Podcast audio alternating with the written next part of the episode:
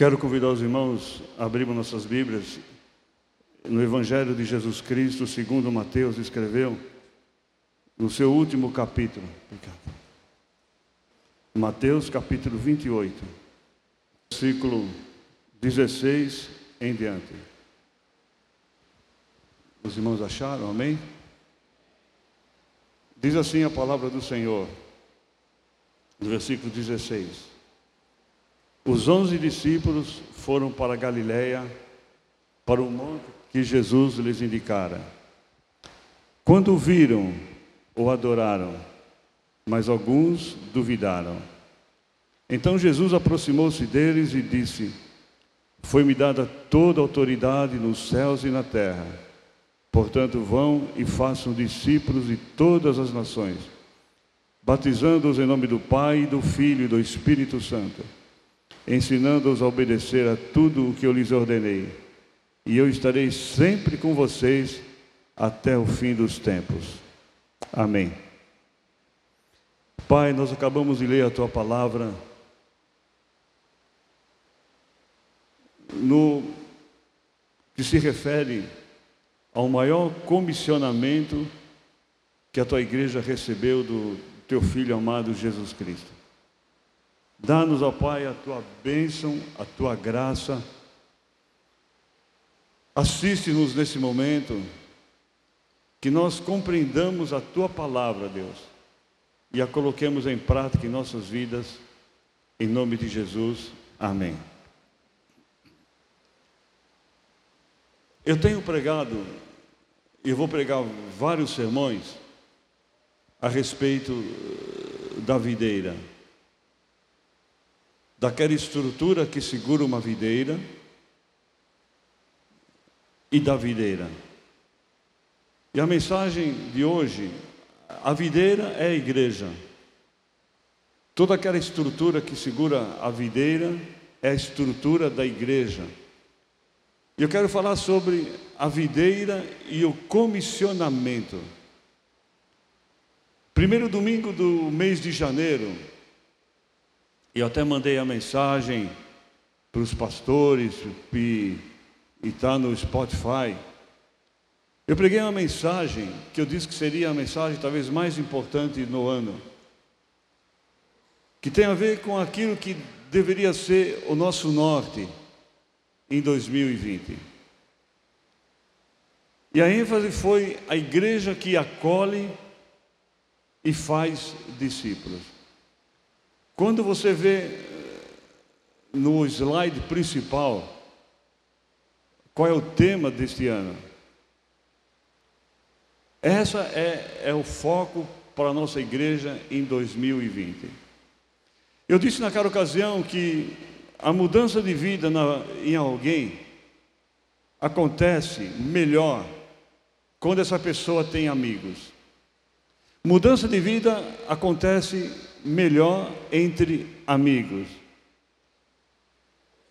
Qual é uma das chaves principais para uma igreja transformacional, uma igreja que transforma pessoas? É quando essa igreja tem intencionalidade nos seus relacionamentos. Ela tem intenção nos seus relacionamentos. E eu disse naquele dia, qual é o trabalho principal de uma igreja? É o culto de adoração. Para que nós existimos? Para adorar a Deus. Por que Jesus Cristo morreu numa cruz? Para ser o caminho para trazer o homem de volta a Deus. A cruz não é o fim, o fim é a adoração a Deus. Então, qual é o momento principal na vida de uma igreja? É quando ela está adorando a Deus. Em segundo lugar, qual é o trabalho fundamental de uma igreja? É pregar o Evangelho de Jesus Cristo, no poder do Espírito Santo de Deus e vendo vidas sendo convertidas, mudadas, discipuladas, crescendo para a maturidade no Evangelho. O pastor Henrique pregou domingo passado sobre os pontos principais do trabalho de uma igreja, que é adoração, proclamação, evangelização, discipulado e ação social. Hoje eu quero trabalhar de uma maneira muito especial num desses itens, dizendo que é por isso que uma igreja precisa de uma treliça. Algum tipo de estrutura que dê suporte para o crescimento da videira que é a igreja. Qual é a treliça? Tudo isso que nós estamos fazendo, irmãos, que Deus tem aberto a janela do céu e nós temos aproveitado a oportunidade, e a igreja entendeu isso e tem se manifestado. Eu tenho ficado maravilhado com o grupo de pessoas que têm ido lá na Igreja Mano Graça limpar, fazer isso, aquilo, aquilo, aquilo. Uma, eu só dei uma palavra para o irmão Ernesto. O Ernesto está aí? Está ali. E eu quero transmitir essa palavra para a igreja, para que a igreja tenha aqui do seu pastor qual é o foco que ela deve ter? Os embaixadores do rei, chovendo lá fora, se reunindo no sábado de manhã, foram jogar bola lá, lá, lá na Ernesta. Obviamente que batida de bola na parede ficaram as marcas das bolas. Ernesto foi lá pintar. Eu disse a seguinte palavra que eu mandei para a liderança e para eles, para o pessoal. Eu prefiro ter marcas de bola no, naquilo que é o espaço de culto e saber que lá os meninos estiveram jogando futebol acolhido do que não ter marca de bola nenhum e menino nenhum lá. Amém? Os meninos são muito mais importantes do que ter que tirar marca de bola da parede. Isso não é importante. Importante é ter os meninos lá jogando bola se for o caso. É ter um espaço multiuso, onde os meninos saem da rua para brincar lá, para fazer o que for. Isso é igreja, irmãos. Quando vi ele já, já tinha pintado. Isso é igreja. Igreja, ela, ela não cuida da, da, da treliça, ela cuida da videira. E esses meninos, eu prefiro lá ter marcas de bola e saber que lá passou um monte de meninos de rua, da rua, do que não ter nada lá. O que estamos fazendo aqui são melhorias. Precisamos tanto de educação religiosa, precisamos tanto de um espaço bacana para as crianças, bacana para a escola bíblica, e é isso que nós queremos providenciar tudo de uma vez. E Deus vai dar condições para nós para isso. Muitas coisas estão acontecendo, irmãos, porque, porque nós temos que ter uma treliça. Não é o mais importante, mas tem que ser o suficiente para que a videira possa crescer. Também nós não precisamos de muita coisa, mas do necessário. E aí, eu quero dizer o seguinte: o problema não é cuidar da teleliça, o problema é dar mais atenção à era do que às pessoas, do que à videira. E quando eu preguei naquele primeiro domingo, eu disse que nós precisamos mudar de mentalidade. Primeiro lugar, eu só vou citar eu ia trabalhar um pouco mais com isso, mas eu não vou trabalhar com isso hoje. Eu vou só citar, eu vou pular aquilo que eu tinha preparado para reprisar, porque eu quero, eu quero ir mais para as aplicações. Eu disse naquele dia, nós precisamos mudar a mentalidade. Ao invés de ter a mentalidade de realizar programações, nós temos que ter a mentalidade para edificar pessoas. Tudo que se faz na igreja tem que visar pessoas. O começo, é, a coisa começa com pessoas que Deus tem nos confiado. Nós fixamos pensamento em pessoas, nas pessoas, e isso muda o nosso foco. Em cima delas, nós trabalhamos a programação da igreja. Aqui eu vou pular tudo que eu tinha preparado para dizer que essa é uma, é uma mudança de mentalidade. A outra mudança de mentalidade é realizar, ao invés de realizar eventos, treinar pessoas. Quanto mais gente tiver treinado da igreja a evangelizar, a fazer isso, fazer aquilo, mais nós vamos crescer. As pessoas do, do, do, nosso, do nosso mundo, as pessoas que estão aí fora, elas não entram numa, num, num culto, não vêm para as nossas programações, nós temos que ir até elas pequenos grupos, relacionamento, aquilo que o pastor Henrique fez domingo. Quando você pregou, pessoas vieram à frente. Você já marcou para terça-feira o um encontro com eles. Criou um grupo no WhatsApp. Terça-feira o pessoal estava aqui. Comprou umas pizzas para eles. Fez, e estava aqui. Já tem um grupo e vai ter um grupo de estudo de sexta-feira. É isso, irmãos.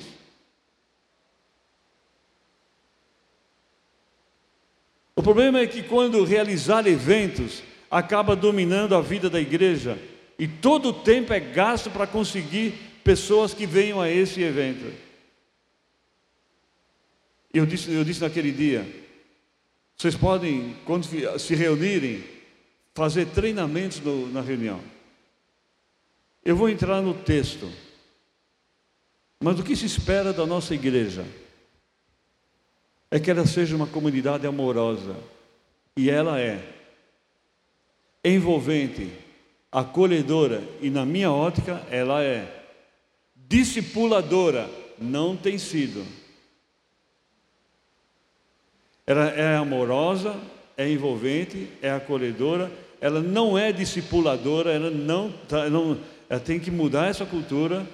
É, é uma igreja que acolhe os de, de, delapidados, os derrotados, os exauridos, aqueles que estão arriados, esgotados. É isso que se espera da nossa igreja. E aqui eu quero entrar no texto, Mateus 28. O texto é muito conhecido, mas eu peguei esse texto porque tudo começa com Jesus e com Sua vontade.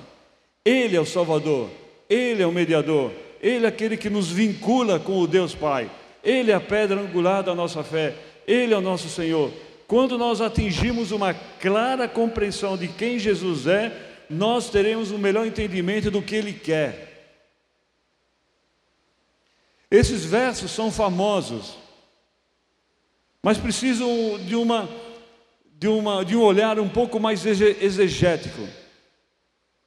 Interessante, quando a gente canta esse hino sobre as 99.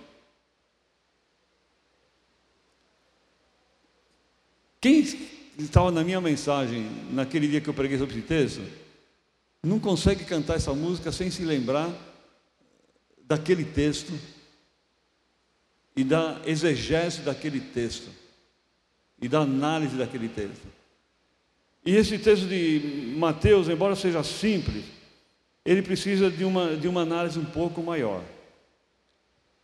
É, discípulos estavam assustados, viram o Senhor Jesus Cristo ressuscitado no monte, no monte da Galileia.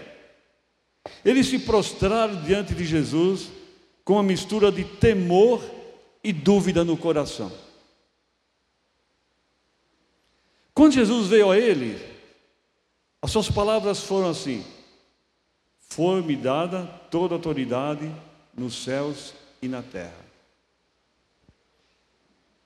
Esta afirmação de Jesus vem lá de Daniel, encontra respaldo em Daniel, capítulo 7, verso 13 e 14.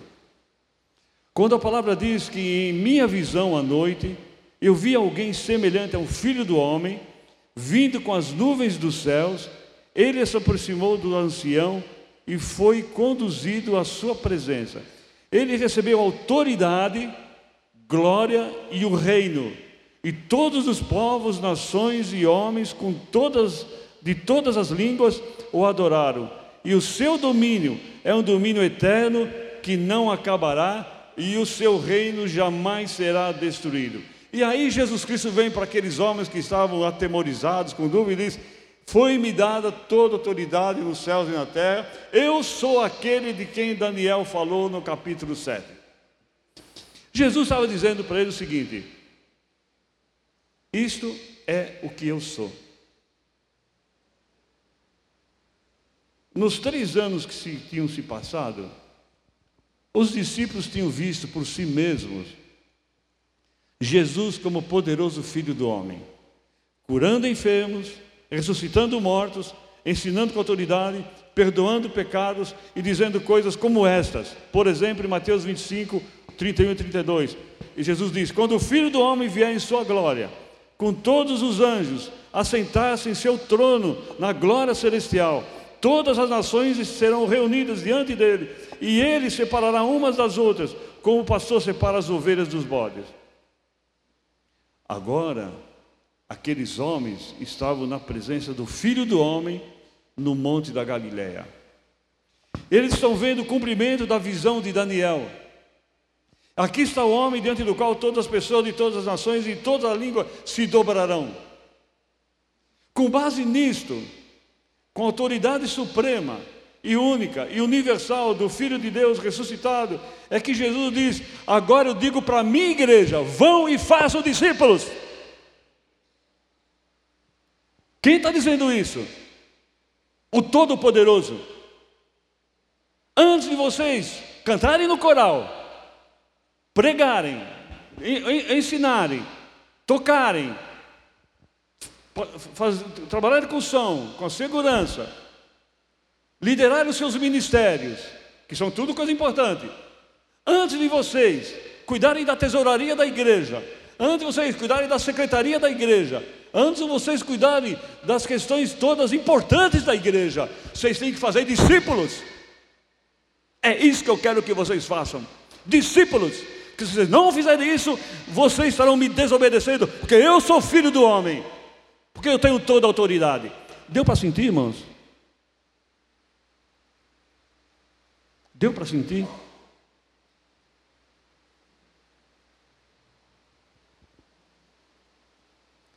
Quando ele disse, ide, vão, essa não é a ênfase do mandamento. O verbo principal é faço discípulos. E tem três particípios subordinados e ligados. Quem é? Quem entende de português sabe o que estou falando. Aqui tem três particípios subordinados e ligados ao faço discípulos. Indo, é à medida que vocês vão, vão batizando e vão ensinando. Irmãos, se nós queremos ser abençoados por Deus, nós temos que fazer aquilo que o nosso Senhor mandou é fazer discípulo. Batizando, que é o particípio subordinado ao, ao, ao imperativo, façam discípulos. E ensinando, são os meios pelos quais os, os discípulos devem ser feitos. Batismo, quando Jesus fala em batismo aqui, pode significar aqui a iniciação dos discípulos no arrependimento e na submissão ao soberano Jesus o Senhor que governa o mundo. Ensinando é reproduzir o que o próprio Jesus nos ensinou. Discípulos devem agora então fazer novos discípulos, ensinarem outros a obedecerem os ensinos de Jesus e fazerem discípulos. É isso, irmãos.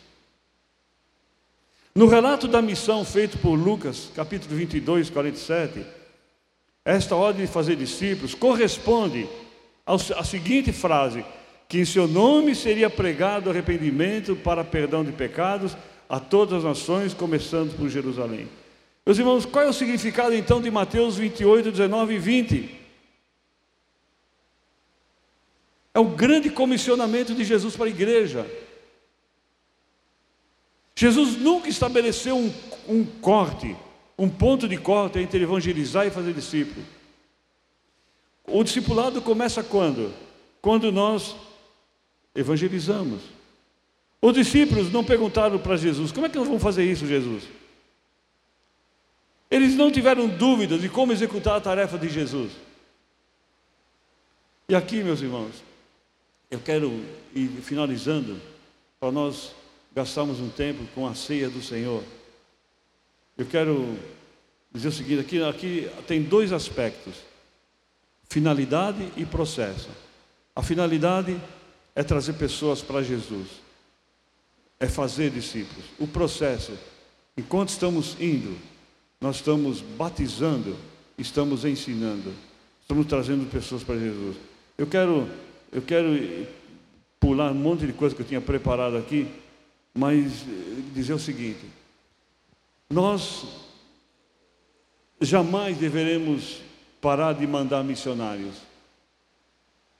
Vamos fazer essa viagem missionária. E quero dizer uma coisa para os irmãos. Eu louvo a Deus por essa viagem missionária. Porque a nossa igreja sempre foi acostumada a viagens missionárias. Fizemos várias viagens missionárias. Paramos e agora recomeçamos. Mas também devemos fazer discípulos aqui, como a tarefa central em nossos lares, nossos vizinhos e a nossa igreja.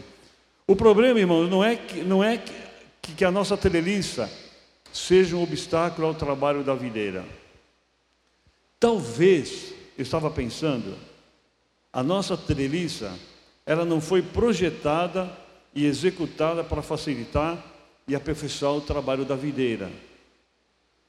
A treliça na nossa igreja, ela tem que permitir que as pessoas façam aquilo que Jesus quer que se faça. Qual é o, o meu objetivo nessa mensagem, irmãos? E o que eu vou para aplicação? É gerar mudanças na maneira como os irmãos pensam, para que possamos gerar novas práticas, novos comportamentos, novos hábitos quanto ao evangelizar e fazer discípulos. Durante a minha, o meu ministério aqui em São Mateus, eu sempre treinei membros da igreja para evangelizar. E hoje nós estamos pensando em voltar a ensinar o povo a evangelizar e fazer discípulos. E eu termino dizendo o seguinte: como discípulos, nós estamos debaixo do senhorio universal de Cristo devemos obedecê-lo ao que ele mandou até o final dos tempos, como diz o texto.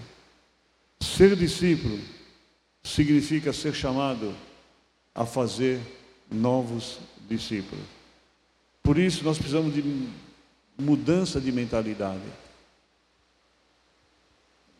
Precisamos entender que fazer discípulos não é opção, não é dom, é mandamento de Jesus. Infelizmente, a igreja em geral tende sempre ao institucionalismo. O foco, meus irmãos, tem que mudar de preservação de programas, de estruturas tradicionais e voltarmos ao alvo pessoas. Evangelizar, fazer discípulos. Nós vamos ter batismos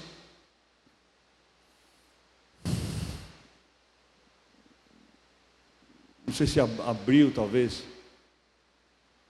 E estamos marcando o batismo. Estamos com todo o desejo de realizar o batismo num day camp que vamos fazer, se tudo der certo, no dia 12 de setembro. E um agora em abril.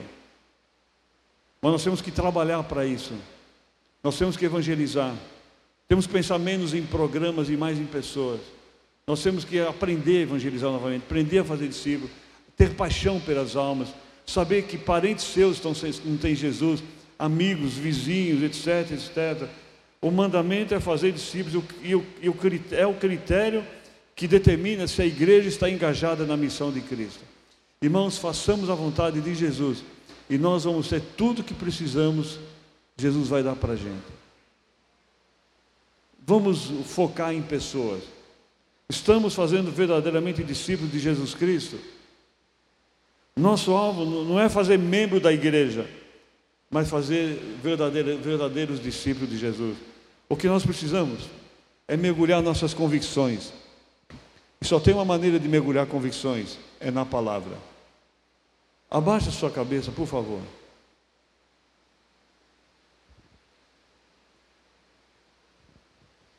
Eu quero finalizar dizendo o seguinte: tudo quanto você faz na igreja é importante. Tudo. Sem o seu trabalho na igreja, a igreja perderia e não seria o que era hoje. Por isso eu honro o trabalho que você faz na igreja.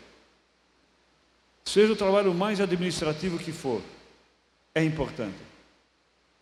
Mas eu quero lembrar você, em nome de Jesus, que você não pode perder de vista o comissionamento do nosso Senhor. Enquanto vocês vão fazendo de tudo isso, façam discípulos. Abram pequenos grupos. Evangelizem pessoas. Tenham relacionamentos intencionais com pessoas. Cheguem próximo de, peçam para Deus oportunidade para evangelizar, para ganhar pessoas para Jesus. E façam discípulos. É isso que Jesus quer que a gente faça. Coloque isso diante de Deus nesse momento. Agradeça a Deus porque você foi ganho para Jesus. Alguém trabalhou com você. Alguém veio falar com você. Alguém te evangelizou. Alguém discipulou você. Quem você está discipulando? Quem você está evangelizando? Coloque diante de Deus o desejo de fazer a vontade do Senhor. Peça para Ele coragem, peça para Ele oportunidade, peça para Ele determinação. Diga para o Senhor agora nesse momento que o que você mais quer é obedecer a Jesus Cristo. Peça perdão para Ele porque você não tem feito discípulo. E peça para Ele a oportunidade de você ganhar pessoas para Jesus. E Ele vai honrar o seu pedido. Pai, eu quero em nome de Jesus pedir por esta igreja. O Senhor faz milagres. O Senhor tem feito milagre na vida da tua igreja. As tuas mãos estão sobre a tua igreja. O que eu quero te pedir, ó Pai, em nome de Jesus, que o Senhor atenda ao pedido daqueles que querem fazer a tua vontade, ganhar vidas para Jesus, fazer discípulos, ensiná-los. Por isso, ó Deus, toma a tua igreja em tuas mãos. O Senhor faz milagre, mas o que o Senhor não faz, é aquilo que nós precisamos fazer. Se nós nos dispusermos a trabalhar e servir ao Senhor e fazer discípulos, o milagre vem do Senhor na conversão de vidas, na regeneração, na justificação, na renovação. Por isso, ó Deus, toca na tua igreja para que ela obedeça a tua vontade. E com certeza o milagre vem do Senhor. Perdoa os nossos pecados. Dá-nos a oportunidade de evangelizar e fazer discípulos. E crescer para a tua honra e para a tua glória. Toma a tua igreja em tuas mãos. Toma cada um em tuas mãos e usa-nos para o louvor do nome de Jesus Cristo, em nome de quem oramos. Amém e amém.